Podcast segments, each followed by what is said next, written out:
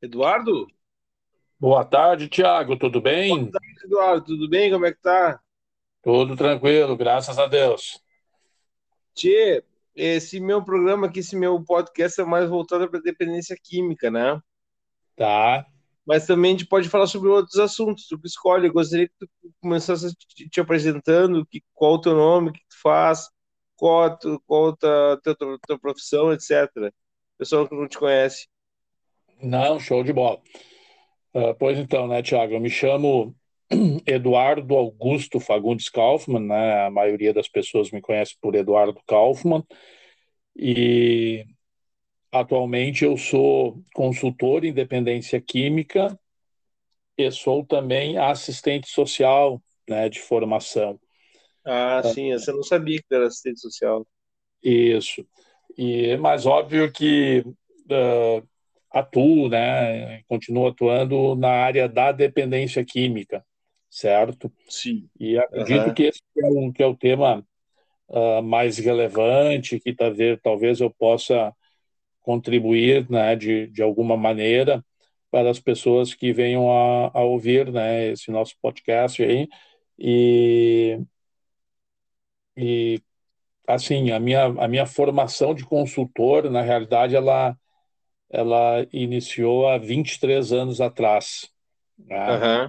Uhum. Em, função, em função até uh, das minhas questões pessoais, né? Eu, Sim.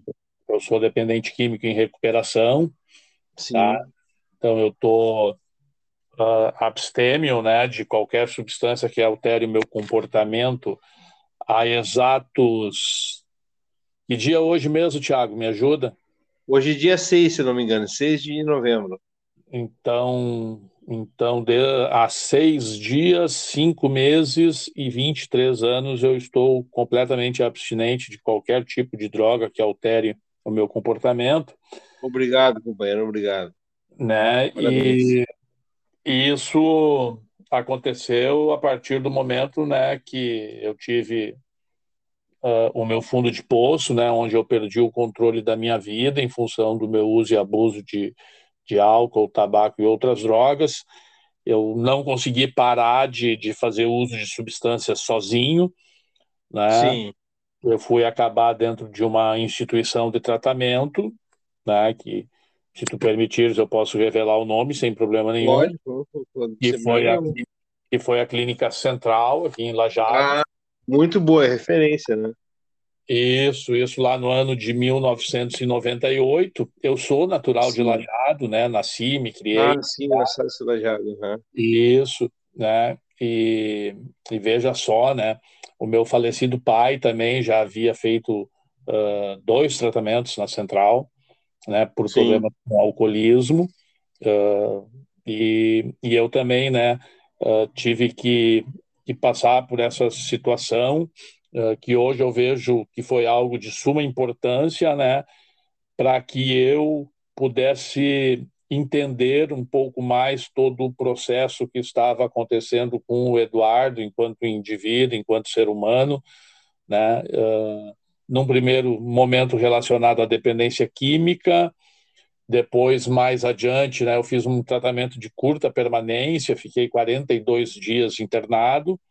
Uhum.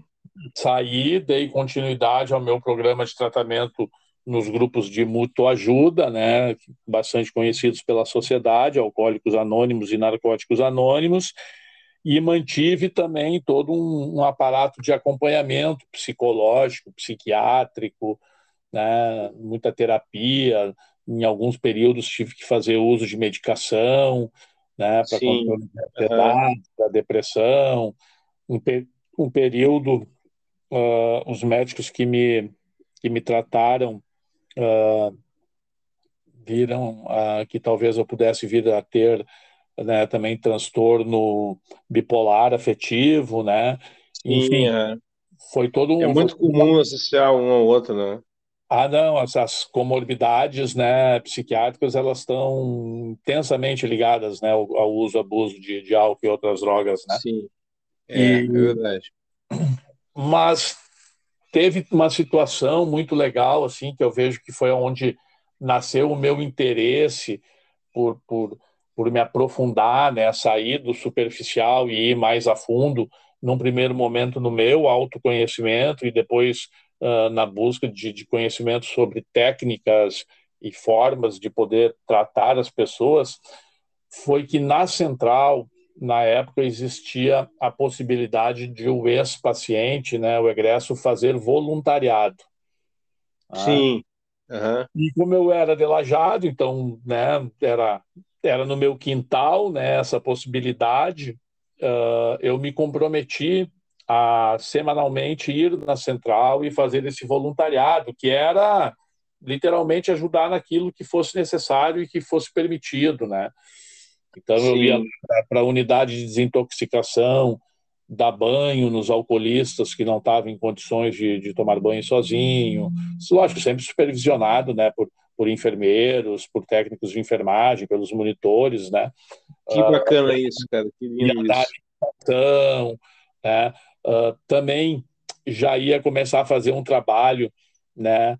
de partilha, né, de compartilhar com os outros a minha experiência, a minha força, fé, né, e, e, esperança, né, de que era possível sim parar de beber, parar de usar droga, né, e, e viver de uma maneira saudável, produtiva, com muito bem-estar, né. E, e, eu fui pegando gosto por isso. Né. Paralelo a isso, uh, eu sou a pessoa que eu conheço e hoje eu posso dizer que eu me conheço, que tem mais medo de recair, Tiago, sou eu. Verdade. É, é verdade. Eu tenho muito medo de voltar a fazer o uso de álcool e outras drogas. Não é pela questão de usar, porque se tem uma coisa que eu sei fazer bem na minha vida é usar droga. Mas eu tenho, eu tenho, muito receio daquilo que possa vir a acontecer né, com a minha vida, com o Eduardo enquanto indivíduo, né? Uh, se, eu, se acontecer isso. E isso desde antes de eu sair da internação, eu já tinha esse medo muito grande. Claro, hoje, é, hoje esse, é, é, é, esse medo ele é um medo, como eu costumo dizer, domesticado, né, que me ajuda a me manter sempre alerta e me cuidando. Mas no início era quase que algo assim, né, muito muito forte, né? E mas esse medo já desde o início ele fez com que eu buscasse uh, conhecimento na área, né? E eu comecei a devorar livros que os consultores que na época trabalhavam lá na central sobre prevenção de recaída. Sim, né? sim. E, e aquilo e aquilo começou a trazer em mim um interesse cada vez maior, né? E aí eu comecei a ler toda e qualquer coisa que chegasse às minhas mãos, né, eh, relacionada ao tratamento, à dependência, à literatura do AA, à literatura do NA, né? E, e, eu lembro, né, que lá naquela época, né, eu estou falando lá de, de 1999, 2000, né?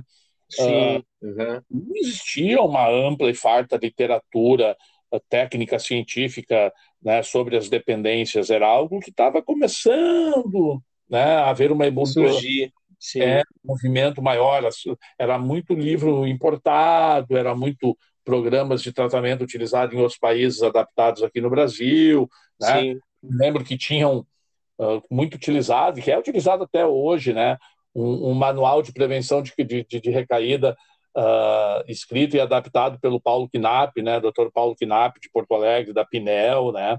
É, não, não ouvi falar, mas eu acho que eu sei que já ouvi é. falar, mas não me lembro da onde. Era, era, algo já ligado às terapias cognitivas comportamentais, tinha muito ah, exercício, ah, sim, né? Sim, muita mudança de hábito, de pensamento, de comportamento, enfim. E, e isso tudo me instigou, né? Uh, chegou um determinado momento, né, eu fiz um vínculo muito forte com o consultor Edson Castilhos, que foi um uhum. dos primeiros consultores do Brasil. Ele foi formado na clínica Prinel, na primeira turma né, de alunos para consultor de independência química, sobre o comando do falecido consultor Arnaldo Wojtowicki, que foi né, o, uhum. o, o, o, primeiro dos primeiros, né, que faleceu agora, infelizmente, recentemente. Tá? E, e o seu Edson, né, a gente criou um vínculo, hoje, hoje eu, eu, eu, eu eu me refiro a ele como sendo meu mentor espiritual, né? Mas em vida ele foi o meu mentor prático, assim, né? Ele fez um trabalho de mentoria, literalmente, comigo já naquela época, né? Me instigando e me oportunizando material. Né? Ele era um estudioso, ele era um escritor, né? Também. Para te ter uma ideia, o seu Edson ele ele trabalhava no Instituto São José em Porto Alegre quando a clínica central foi criada. Uh, é. o, o senhor Roque Lopes, né, que foi o idealizador e o construtor daquela dessa obra maravilhosa aqui em Lajado, ele Sim. foi a Santa Catarina e contratou né, o seu Edson Castilhos para ser o consultor e para ele criar o programa de tratamento da Clínica Central. Ah, que legal, cara. É, então, essa é uma história assim, muito importante, porque durante muitos anos a Clínica Central né, foi uma referência uh, não só regional, estadual, ela foi uma referência nacional. Né? Eu conheço, se me permite só uma interrupção, eu conheço Sim. gente aqui de Porto Alegre que foi para Central só, pra ser, só por ser Central mesmo, pela, pela fama da clínica de ser uma clínica de referência, sabe? Sim, e, e esse programa de, de tratamento que o, o, o consultor Edson Castilhos criou e implantou, na realidade, foi uma adaptação do modelo de Vernon Johnson, utilizado nos Estados Unidos, associado ao modelo, ao modelo Minnesota, né? Uh, ele, ele deu muito resultado, né? Muito resultado, realmente. As clínicas central tinha, eu não, a gente não, a gente não tem como, como uh, trazer uh, índices numéricos, né? Mas eu tenho certeza absoluta que na década de 90 e primeira metade do anos 2000, sem dúvida alguma, a Central era uma clínica de excelência e que tinha talvez os melhores resultados do sul do país, quiçá do Brasil. Bah. Era algo assim latente, né? E, e lógico, hoje, na, na, na atual conjuntura, né, uh, talvez o programa de tratamento uh, criado naquela época já esteja um pouco ultrapassado, é aquele modelo ainda que que, que, trabalhava com a questão da confrontação, né, do, do é, dependente, é. quebrar a barreira de negação da doença, para trazer ele para a contemplação, né? Hoje existem outras técnicas uh, menos, vamos usar o termo, agressivas psicologicamente, tá? Concordo uh, inteiramente também, contigo. Uhum. Né, que, podem, que podem trazer né, o indivíduo à consciência e à busca pelo tratamento, né?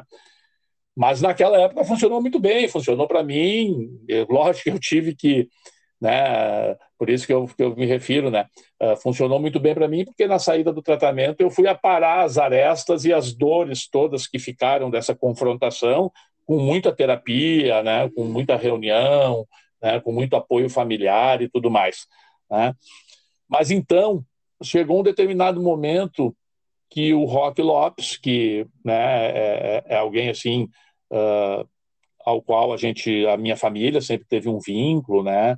Uh, minha mãe e meu pai eram muitos amigos da família Lopes aqui e tal. E, e ele teve todo um cuidado quanto ao meu tratamento, porque o, o, o seu Rock, em um determinado momento, ele se separou da primeira esposa dele e se casou com a minha aqui a, com a dona Nelly, né, que eu chamo de tia Nelly, que é minha madrinha de crisma, né, e também Sim. muito amiga da minha família, e ele teve todo um cuidado, assim, um carinho uh, comigo com relação ao meu tratamento. E via com muito bons olhos a minha recuperação, obviamente, e, e, a, e o meu voluntariado lá na instituição.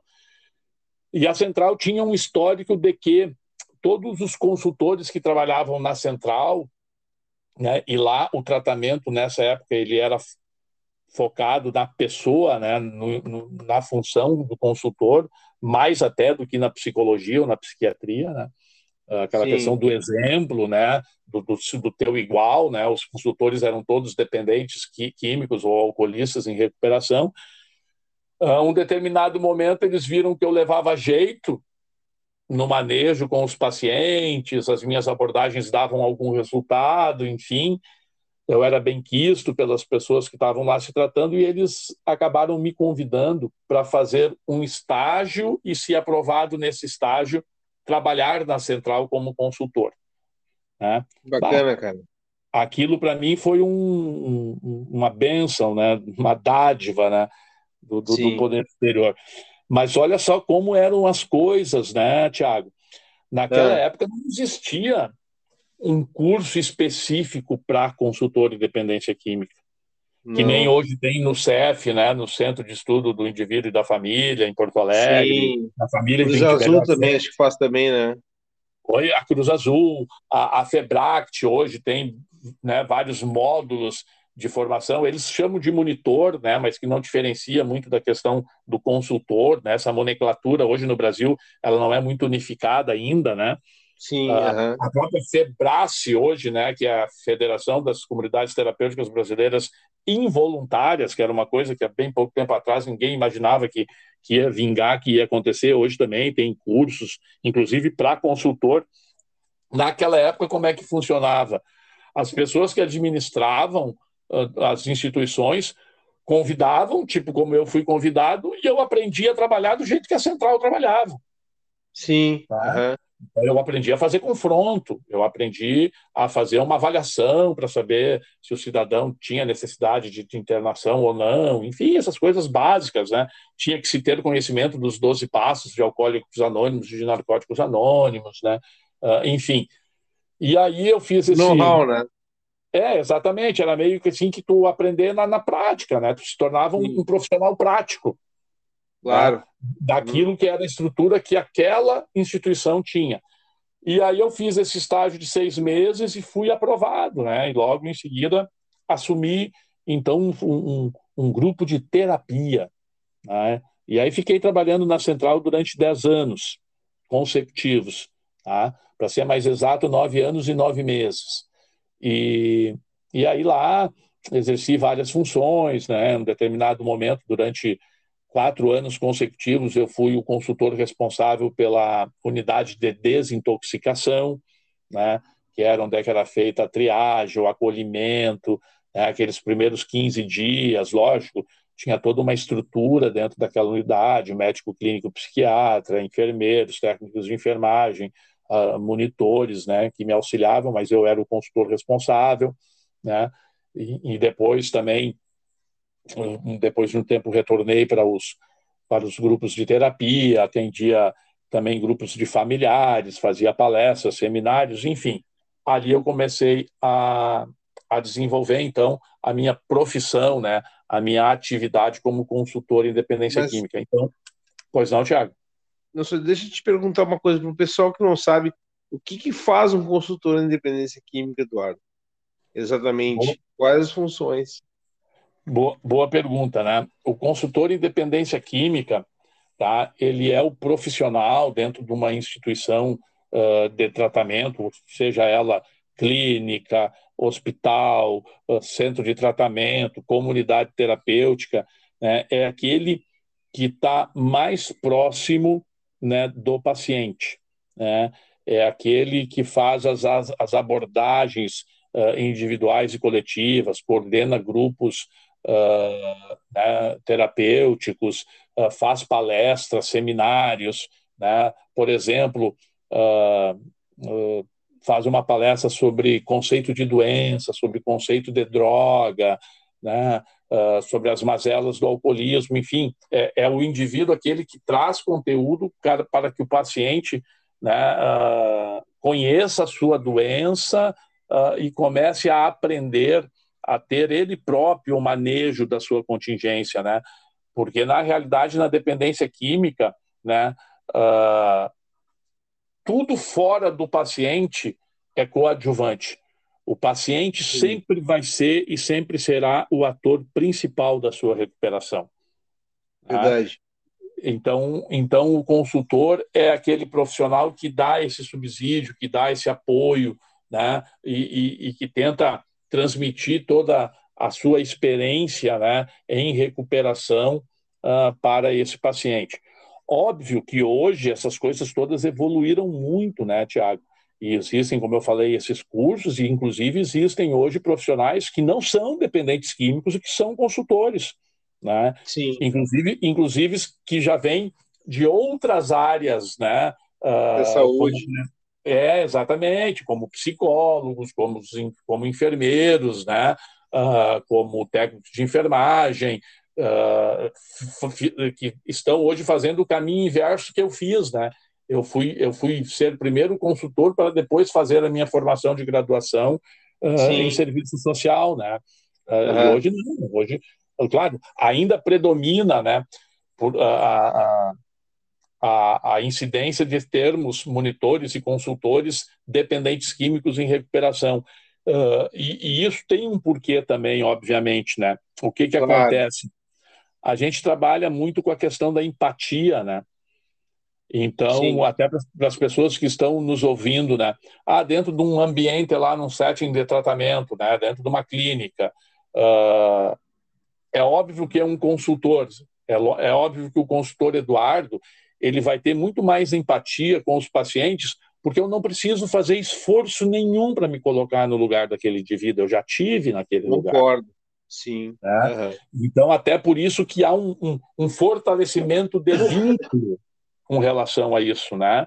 E, e aí uh, a, a gente consegue, de uma certa forma, ter um acesso mais consistente né, ao paciente, uma credibilidade maior com relação a, a, a, essas nossas abordagens, as nossas orientações, as nossas sugestões. Né?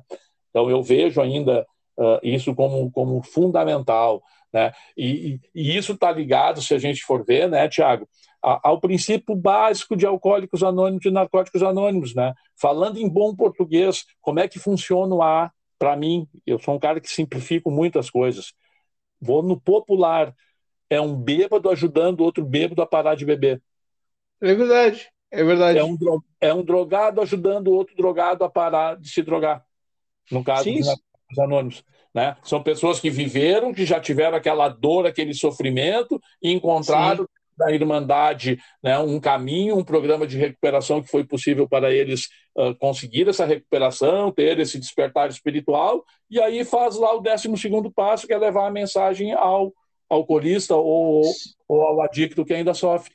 Se tu me permite, eu, eu, é que a gente usa bastante no ar, né? Um passarinho de uma asa só tem que abraçar outro passarinho para os dois baterem asa e voar. Né? Perfeito, perfeito, ótima o analogia. Bêbado ajudando o outro, né? Mas é isso aí, só que um é, tem recuperação, o outro está recém chegando, geralmente. Eu, eu, eu, eu, querendo espiritualizar um pouco mais as coisas, né? No caso, uh, né? Uh, na, da analogia, eu uso muito a expressão somos um anjo de uma asa só, né? É, um anjo de uma asa só, é verdade. Precisamos de outro anjo para de uma asa só também para juntos, né? Juntos podemos, sozinho eu não consigo. Né? Verdade, né? Então, então, então, uh, essa seria a figura do consultor, né? Sim, sim. Em, em, algum tempo atrás, tá? Era, era muito e quase que exclusivamente focado nessa questão relativa ao AA e o NA, né? Depois é que foram surgir todo, todos esses cursos e essas possibilidades. Eu, eu costumo dizer que, que, que, a minha carreira de consultor ela deu um salto de qualidade a partir do momento que eu me permiti, né? E isso não é uma crítica, é só uma constatação, né? eu, eu, eu comecei a me dar por conta que existia outras modalidades de tratamento que o tratamento da central, né, Tiago? Porque eu estava preso aquilo ali, eu aprendi daquilo, é. daquele jeito e era aquele jeito que eu sabia fazer, certo? Sim, uhum. E aí o que, que aconteceu? Eu comecei a sair um pouco e a participar de seminários, de conferências, né? Eu me lembro que o primeiro, a, a, o primeiro grande evento de dependência química que eu fui foi num dos hoje extintos, infelizmente, né? Mas os, os, os como é que era os sim, simpósios de inverno, se eu não me engano, era assim que chamava, uh, da unidade de dependência química do Hospital Mãe de Deus, quando lá se é. tinha uma unidade de dependência química que depois foi extinta, né? Uh, aí nos anos 2013, 14, 15, por aí. Né?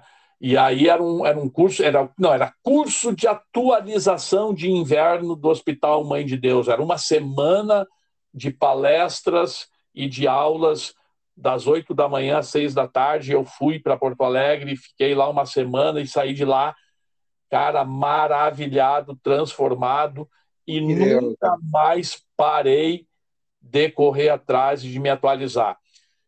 E aí o, o, o, grande salto foi quando eu conheci também né, a ABAD, que é a Associação Brasileira para Estudo em Álcool e Outras Drogas, a qual eu sou sócio né, ativo desde 2007.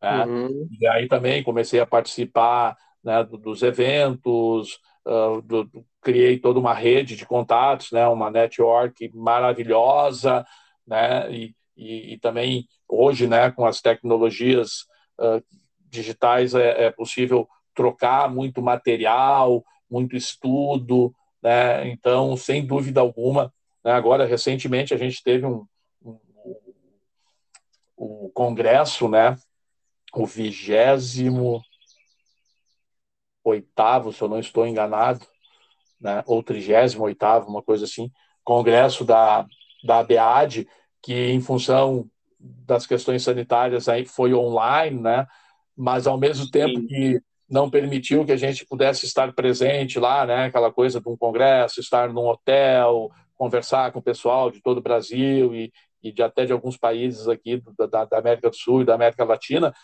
né, isso infelizmente não foi possível, mas por outro lado, a gente pôde ter palestrantes de nível internacional, como, por exemplo, é, o Dr. Miller, que é o, o, o pioneiro da, da, da, metodologia de entrevista motivacional. Sim. Né?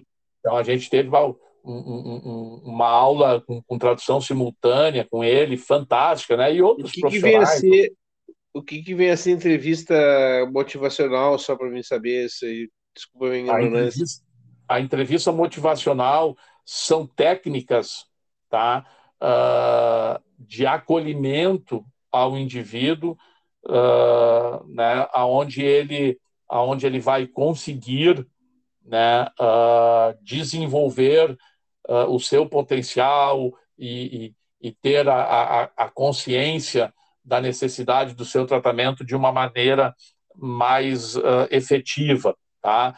uh, ela não é necessariamente né, a questão da, do, do, do, ciclo de mudança comportamental né, que o Di Clemente e o Prochaska falam lá, né, uh, da, da, que, que, também é uma, uma visão do, dos níveis né, de motivação que o indivíduo tem para mudança de comportamento.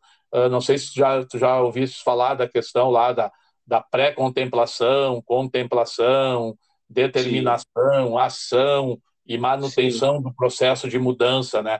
Não, é. não é isso, mas também tem a ver com isso e são técnicas e formas de abordagem do indivíduo que faça com que ele consiga ir passando, né, desses ciclos até chegar lá no ciclo de manutenção para evitar ter uma recaída e voltar a não ter consciência de que aquele comportamento que ele está tendo é autodestrutivo e, e, não é saudável, é inadequado para ele e para as pessoas que o cercam, né? E tu foi uma aula... Só... Oi? Sabe que eu só me dei conta que eu, que eu podia ser um alcoólico, alcoólico cruzado em recuperação quando eu descobri essas, essas verdades que estão me falando aí de, de acompanhamento e tudo, de enfim, né, dessas técnicas mais brandas, né? É, o que que, o que que acontece, né, Tiago? Uh, tu sabe que o preconceito ele é fruto da é. ignorância. É verdade. A, ignorância, é verdade. a ignorância que eu digo, uh, ignorância de conhecimento, obviamente, né? Uh, sim, e, sim. E, e ainda hoje isso persiste, né?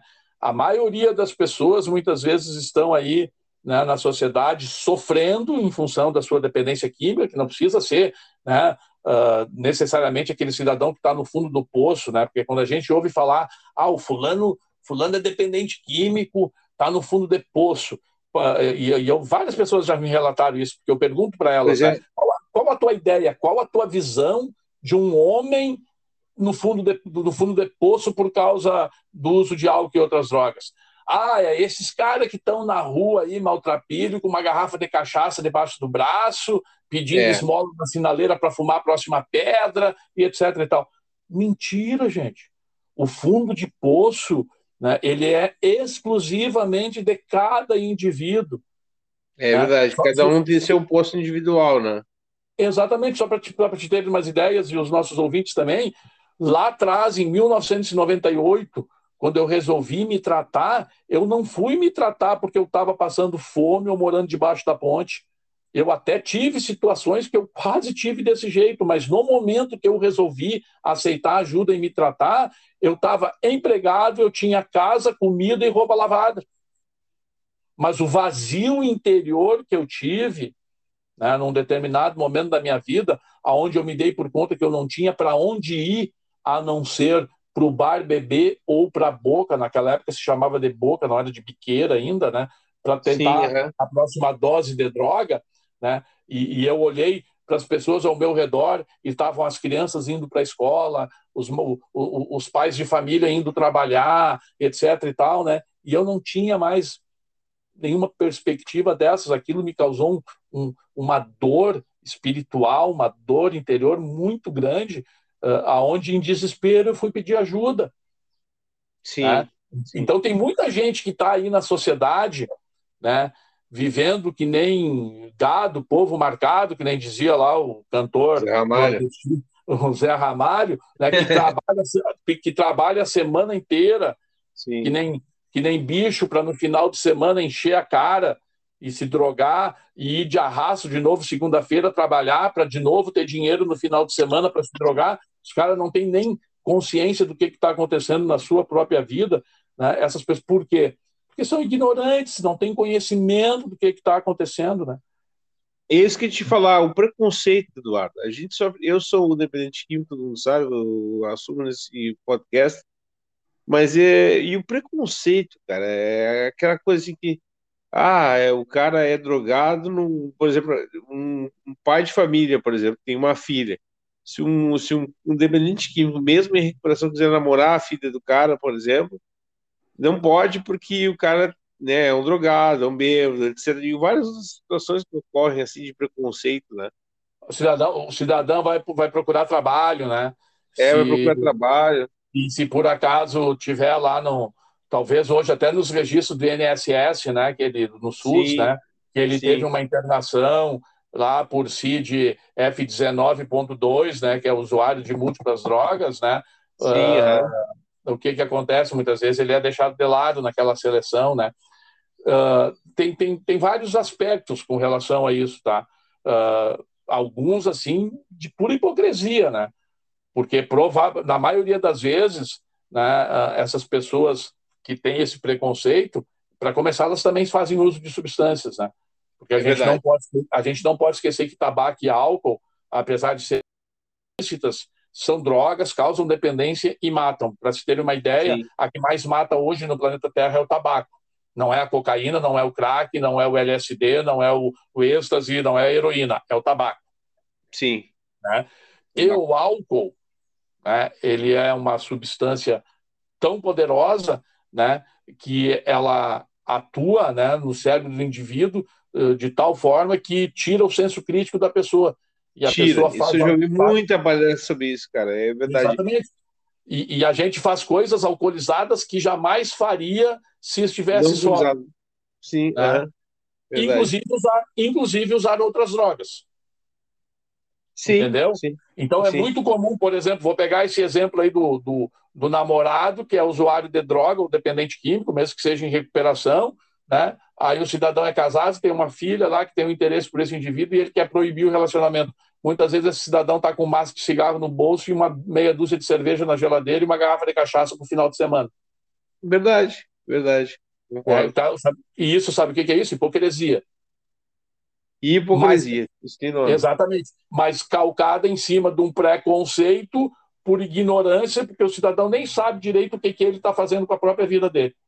É, na minha época, eu só deixa eu interromper só um pouquinho, na minha época, por exemplo, ser um dependente químico, é, eu tenho 44 anos, não sou muito velho, mas também não sou muito, muito gurizão, né? Então, na minha época, para ser dependente químico, era, ela é aquela turma da, do fundão lá, que não queria saber de nada, que matava a aula, que, sabe? É, hoje em dia você tem uma outra dinâmica sobre, é, sobre é, uma outra leitura desse aspecto. Eu tenho um indivíduo que vai à droga sozinho, tem outro que vai à social, e e, e quais como como tu, tu falaria para os pais que estão nos ouvindo agora né, é, observar se seu filho é dependente químico ou não é é, tratar como uma questão de saúde, porque é uma questão de saúde, né? Não, sem, sem dúvida alguma, né, Tiago? Não, lógico, né, Tiago? É, eu, eu sou um pouco mais velho que você, né? Eu tenho 56 anos, né? Uhum. Uh, e, eu sou, e eu sou do tempo que uh, aqui em Lajado, né, o, o Eduardo era um maconheiro sem vergonha da cidade, né? É, eu também eu, era, uma, eu, era maconheiro. Eu, eu, e a minha turma, né? Enquanto Sim. isso, tinha um monte de bacana que enchia a cara todo final, de, todo, todo final de semana e talvez fizessem coisas até piores do que a minha turma, mas eles eram legais porque eles só bebiam, né? Então, ah, sim. Né? Essa questão cultural é muito séria, muito grave na nossa sociedade. Mas assim, ó, em primeiro lugar, uh, eu acredito muito, né, e, uh, que essas questões do preconceito e a forma como a sociedade como um todo está vendo a dependência química e não só a dependência química, todas as doenças mentais, tá? Uh, está se modificando, graças a Deus, para melhor, tá? E, e assim, obviamente, uh, que apesar né, de, de, a maioria das famílias aonde em determinado momento cai no colo lá do pai, da mãe, ou quem seja o gestor dessa família, um problema de dependência química que envolve ainda né, essa visão deturpada da moralidade da questão, né, da questão comportamental, né, é, que, é só uma, é que é só uma consequência do uso, né, uh, ela tem que sim, como tu mesmo falaste, ser tratada no âmbito da saúde. Não da segurança, como muitos querem não. Não, não, não é da moralidade, da segurança. Lógico, eh, ainda tem todo um contexto, né, já até jurídico, sim. né? Uh, tá, ao mesmo, nós estamos vivendo hoje um, um, momento sui generis no nosso país, né? Ao mesmo tempo que as pessoas têm liberdade para fazer apologia, por exemplo, ao uso da maconha, o Código Civil Penal brasileiro diz que usar maconha e portar maconha vai te dar problema jurídico, tá entendendo? Sim. Então a gente está vivendo aí essa, né, essa, essa interface aí, né? Vamos ver o que, que vai acontecer ali adiante, né? Sim, essa questão uh, da maconha medicamentosa, da, da, da, da, da cannabis uh, industrial, da cannabis como, como uso recreacional mesmo, mas isso por isso só já dá um programa inteiro, né? Se nós for falar de, de cannabis. Da cannabis, né? É, Se a gente for da, falar de maconha, a gente vai estar. Tá da, popular maconha. Mas, enfim, o que, que os pais podem uh, se dar por conta, né? Em primeiro lugar, a dependência química é uma doença de etiologia Sim. multifatorial. O que, que significa isso? São múltiplos os fatores que podem levar o indivíduo a se tornar dependente. Tá? Inclusive genético. É, olha, genética de genética mesmo, né? Não tem nada cientificamente comprovado com relação a isso, Tiago. Eu não sabia. O que a gente, é, o que a gente tem de comprovado é que é o seguinte, isso muito com relação ao álcool, tá? Tá. Não como funciona isso. Tá, eu sou um alcoólatra, tá? E eu tenho um Sim. filho. Isso não significa que o meu filho necessariamente vai ser um alcoólatra. O que, que pode acontecer? Em função do meu uso né, uh, uh, contínuo e abusivo de álcool, o meu filho pode nascer com o que a medicina chama de uma predisposição genética a ter tolerância à substância álcool. Mas é isso aí que eu entendi, que eu, o que eu, pelo que eu entendo, predisposição genética já é, é, é falta da genética, é, é por causa da genética, né? Tá, exato, mas a tolerância, o que, que significa isso? A tolerância, sim, sim, sim. Ele vai ser um indivíduo mal... que ele vai, ele, vai, ele vai conseguir suportar uma quantidade de álcool maior do que a maioria dos indivíduos. É verdade. Tá? Sim. E isso é. pode predispor tá, uh, uma evidência maior dessa pessoa vir a se tornar um alcoolista. Alcoolista, sim, verdade. Ah, é dessa forma é. que funciona, né? É, eu, eu assim, sabia ó, disso, né? Só, só, só entendi do, do só pensava de outra maneira, mas disso aí já, já tinha conhecimento. Não, legal. Mas a maioria das pessoas não se dão por conta disso, né? Até não, não se dão por conta disso. É, Mas a, e o pai porque... que está lá querendo, querendo ver, querendo saber se seu filho é dependente, é, se está na hora de procurar alguma ajuda, se não está.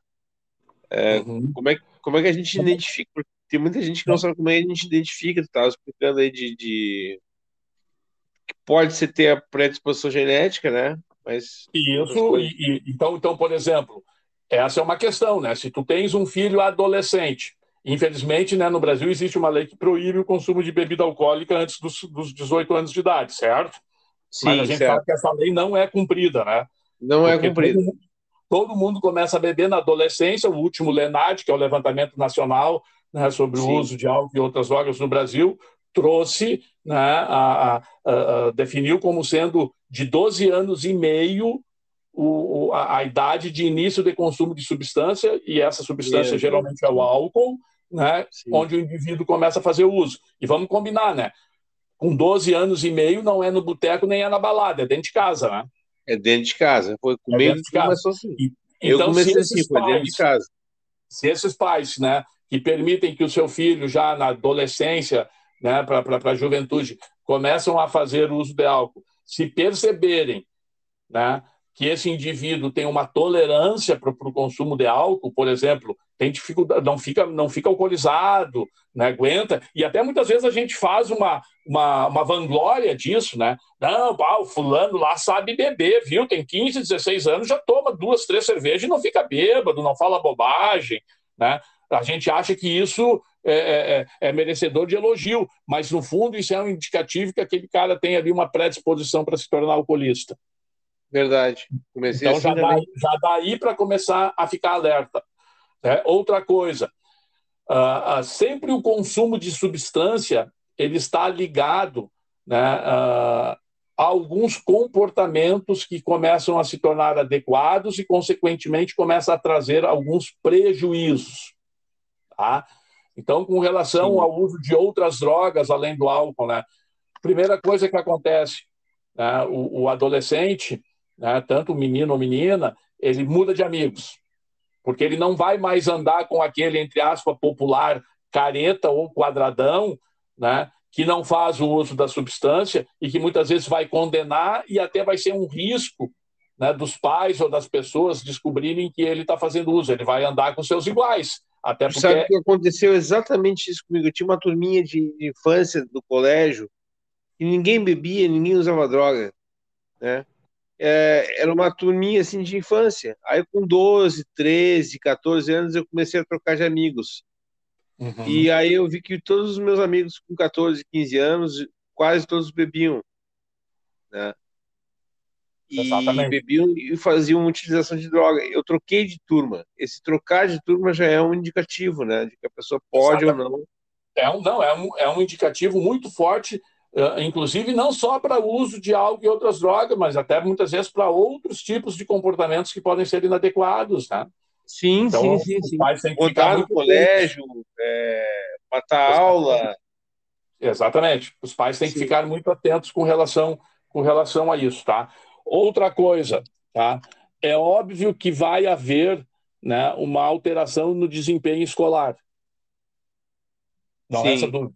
Né? Meu, meu então, desempenho escolar foi muito baixo no primeiro ano que eu comecei a beber e usar. É, então tem que. Lógico, eu estou falando isso, mas muitas vezes né, pode acontecer essa espécie de sintomas comportamentais, mas necessariamente não estar ligado ao uso de álcool e outras drogas. Né? Pode ser uma questão Sim. lá da adolescência, pode ser um trauma, pode ser um transtorno. Né, uh, de, de, de, de, alguma, algum transtorno de, de psiquiátrico, de saúde mental, enfim, como uma depressão, transtorno de ansiedade, etc. e tal, mas requer um olhar mais profundo dos pais. Então, quando há uma queda, eu não estou dizendo assim uma queda, ah, o cara, o cara tirava a nota 10 e vai tirar a nota 1, 2. Não, muitas vezes é daquele cara que passava ali com 7, 8, mas daqui a pouco ele está tirando 5, 6, está tendo que fazer recuperação, antes não precisava, ele dava uma estudadinha Sim. ali adiante, né? Enfim, uhum. qualquer queda no rendimento escolar faltas sem justificativa. Né? Outra coisa, a, a, a mudança no caráter e nas atitudes. Eu sempre digo, né, principalmente quando eu falo com adolescente, sabe qual é a primeira coisa que acontece com 99,9% dos adolescentes que começam a usar droga, Tiago? Ah. Se tornam mentirosos.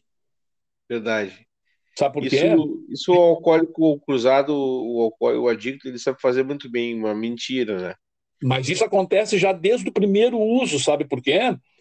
É. Porque, vamos combinar, né? Não existe essa de que ah, o Eduardo uh, matou a aula de educação física lá na escola, pulou a cerca da escola e foi fumar maconha com a turminha lá da galera do campinho lá atrás da escola. Com certeza, não. quando eu cheguei em casa, eu não contei para o meu pai e para minha mãe. Olha, é. pai, mãe, tive uma experiência que foi um barato hoje lá na escola, fumei Fumei maconha. na escola. Não, não é. existe. Eu já vou mentir, né? Eu já vou dizer outra coisa, eu já vou ficar me escondendo, porque eu vou estar, tá, né? E já vem outras dicas, né? Aquela velha história, né? Quem não tem colírio usa óculos escuro, né? O uso Sim. de maconha deixa a parte branca dos nossos olhos avermelhadas. A pessoa tem que usar colírio. Usar eu usava muito colírio também, eu usava, eu cansei é. de usar colírio. Tinha Exato, entrevista de emprego, escova os dentes, botava colírio, achava que estava enganando alguém, no fundo estava eu me auto-enganando, né? É, exatamente. Então, são, outros, são outros sinais, né? Começam a assumir, ou, ou a pessoa começa a ter um, uma, uma despesa financeira maior, né? Maior, além, além das despesas é. normais, ainda vai ter que, né? Uh, comprar sua maconha, comprar sua cocaína, comprar seu LSD, comprar seu MD, que hoje está muito na moda, né? O tal do MDMA, né? Enfim. Uhum. Então começa a ter, né? E aí muitas vezes, uh, se a família não dá esse recurso, já começa a questão da desonestidade. Estou falando já de mentira, né? já estou falando agora de desonestidade, porque começa a assumir é. algumas coisinhas dentro de casa.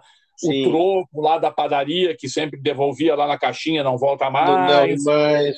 É, é entendeu? É são, pequenos, são pequenos sinais, né? Uh, uhum. O vocabulário, né? O, voca o vocabulário muda, né? E hoje, se tu pegar o, o, o smartphone de um adolescente e tu for ver uh, as mensagens que ele troca com os amigos dele no WhatsApp, cara, tu vai ter que chamar um especialista para decifrar os códigos, né? Sim, sim, sim, sim. Porque... Tá? E, e, e gíria pro dependente químico nada mais é do que um código de drogado, né? Porque as é. pessoas não podem saber o que que tu está combinando com o teu amigo, com o cara que está vindo te entregar droga, né? É aquela então, questão, Eduardo, de o cara querer mais privacidade também, né? É, fazer ah, mãe, não entra no meu quarto, eu, não, não, deixa eu sozinho aqui e tal, deixa que eu. É, aquela coisa de, da privacidade também é um, é um elemento, não é? Não, sem dúvida alguma. Tu quer ver, tu quer ver uma outra coisa também agora, que é muito comum é. E os pais não se dão por conta, porque infelizmente os pais estão aí né, nessa, nessa, nessa vida louca desse capitalismo selvagem, cada vez tem que passar mais tempo trabalhando para conseguir ter dinheiro para dar aquilo que acha que é importante para o filho, etc. e tal, Sim. e muitas vezes acaba uh, se esquecendo de olhar para o filho e cuidar realmente do filho, né? E eu vou te dizer assim, eu faço uma pergunta para os pais que nós que estão nos escutando aí. Você sabe o nome dos dez melhores amigos dos filhos de vocês? A grande uhum. maioria não vai saber. Não vai saber. Não vai saber. Não vai saber. Não sabe o telefone, não sabe quem é que é o pai, não sabe onde é que mora, não sabe o que, que faz, não sabe nada. Por causa Sim. dessa questão, né? A pessoa ela vai se isolando, né? Do convívio social e vai mantendo esses laços, esses vínculos cada vez mais uh, doentios, né? E, e aí, quando a gente vê, nossa, né? Descobre coisas que muitas vezes em pé. Então são, são pequenos dados, né? Pequenas, lógico, uh, num estágio já mais avançado, por exemplo, um usuário de cocaína, ele vai perder peso, né? Porque sim, a cocaína sim. inibe o apetite. Já inibe o usuário apetite. de maconha, ele vai oscilar muito, né? Em determinados momentos ele vai chegar em casa, vai assaltar a geladeira, vai comer tudo que tem, misturar as larica, coisas fala, o pessoal chama de larica, até hoje acho que é larica, né? É, que é a famosa larica. Em alguns momentos não vai querer comer nada, porque já está tão banzo lá, né, do efeito da maconha, tão preguiçoso, não desleixo na, na, na no visual, desleixo na, na higiene, higiene. pessoal. Uhum. Isso ainda acontece, né, em alguns casos, né.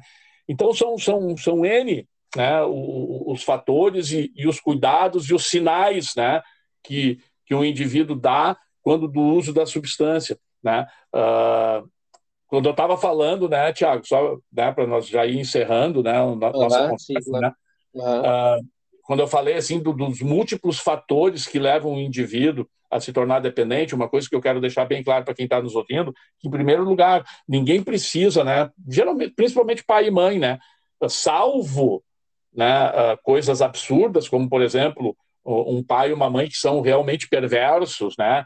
Questões sim, de, abuso, de, abuso, sexual, de agressividade é. física, né? E de, de terrorismo psicológico, também, né? né? E tal.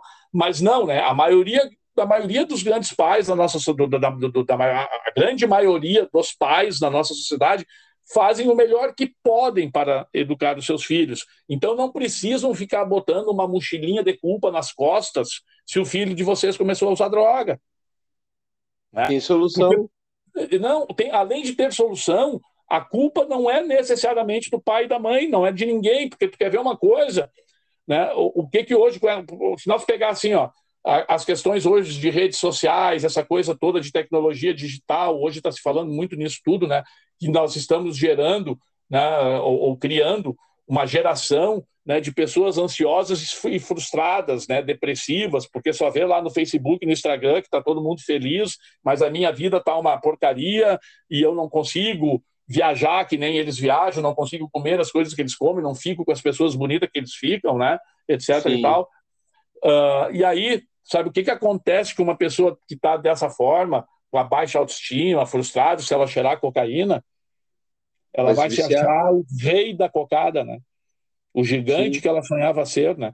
Porque a cocaína ela é uma droga estimulante do sistema nervoso central e enquanto a pessoa estiver com, sob o efeito, ela vai se sentir tão ou mais poderosa do que aquelas Sim. pessoas que ela gostaria de ser. Só para encerrar, tem, tem, uma, tem uma nomenclatura é, assim, ó, que a, a, maconha antes era, era, droga depressiva, agora é droga, droga, perturbadora, se eu não me engano, né? O álcool não, é o. O que, que acontece? As, é. as drogas elas são classificadas em três grandes grupos, sim, tá? Sim, sim, então existem é as drogas estimulantes do sistema nervoso central, que são aquelas que aceleram a atividade cerebral. Cocaína. Então, cocaína, anfetamina, né, cafeína, e aí afora vai. Tá? Uh, existem as depressoras do sistema nervoso central, aí estão os medicamentos ansiolíticos, né, que se usados de formas abusivas se tornam também drogas de abuso, e Sim. principalmente o álcool, né? As pessoas se enganam, é, as pessoas se enganam muito com o álcool, porque quando a gente está sob um efeito de intoxicação leve do álcool, a primeira sensação que a gente tem é de euforia, de alegria, né? Dá um verdade, up. Aí, na mas verdade, a pessoa, se a pessoa, mas se a, triste. É, mas se a pessoa continuar bebendo e tiver uma intoxicação mais aguda e até grave, ela vai sentir os efeitos depressivos do álcool, né? Então, o álcool é uma Sim. droga depressora do sistema nervoso central. E a maconha, Tiago, na realidade, ela sempre foi classificada como uma droga perturbadora do sistema nervoso central. Ah, ela... eu achava que era recente. Uhum. Não, não, é, ela é recente que eu te digo nos últimos 30 anos, no mínimo.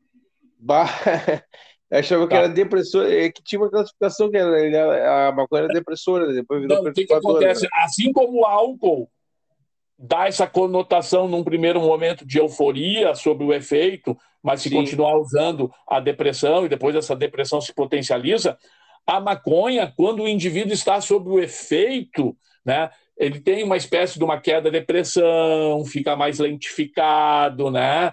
Fica Sim. mais ou menos naquele embalo do reggae, pode crer, né? Etc e tal. É. Então parece que ele é depressor, mas não.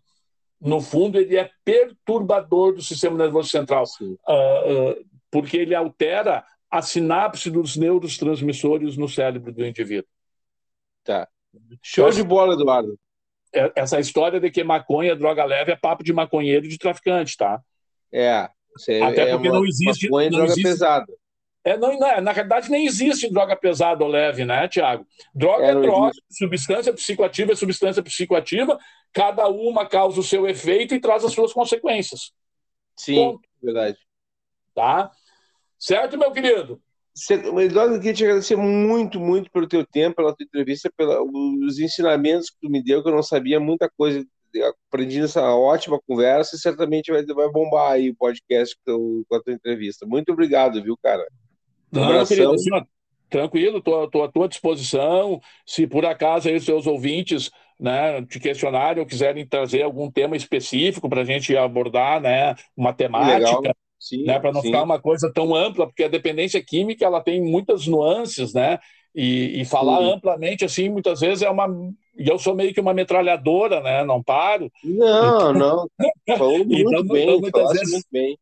Muitas, muitas vezes é legal focar num determinado aspecto da questão, né? E aí desenvolver o assunto. Mas eu estou também muito. Eu que quero te agradecer, né, Tiago? E te parabenizar, né? Por essa tua boa vontade, né? Por tu conseguires quebrar essas barreiras, né? Do preconceito e, e, e te mostrar, né? enquanto indivíduo Sim. na sociedade como alguém que teve esse problema, tem esse problema, mas que está né, se recuperando e lutando contra ele. E sem dúvida alguma, uh, né, esse teu trabalho está ajudando e vai ajudar muitas pessoas. Tá, meu querido? Muito obrigado, Eduardo. Um abração. Valeu. Um abração. Um abraço para todo mundo aí. Ok, obrigado. Um abraço.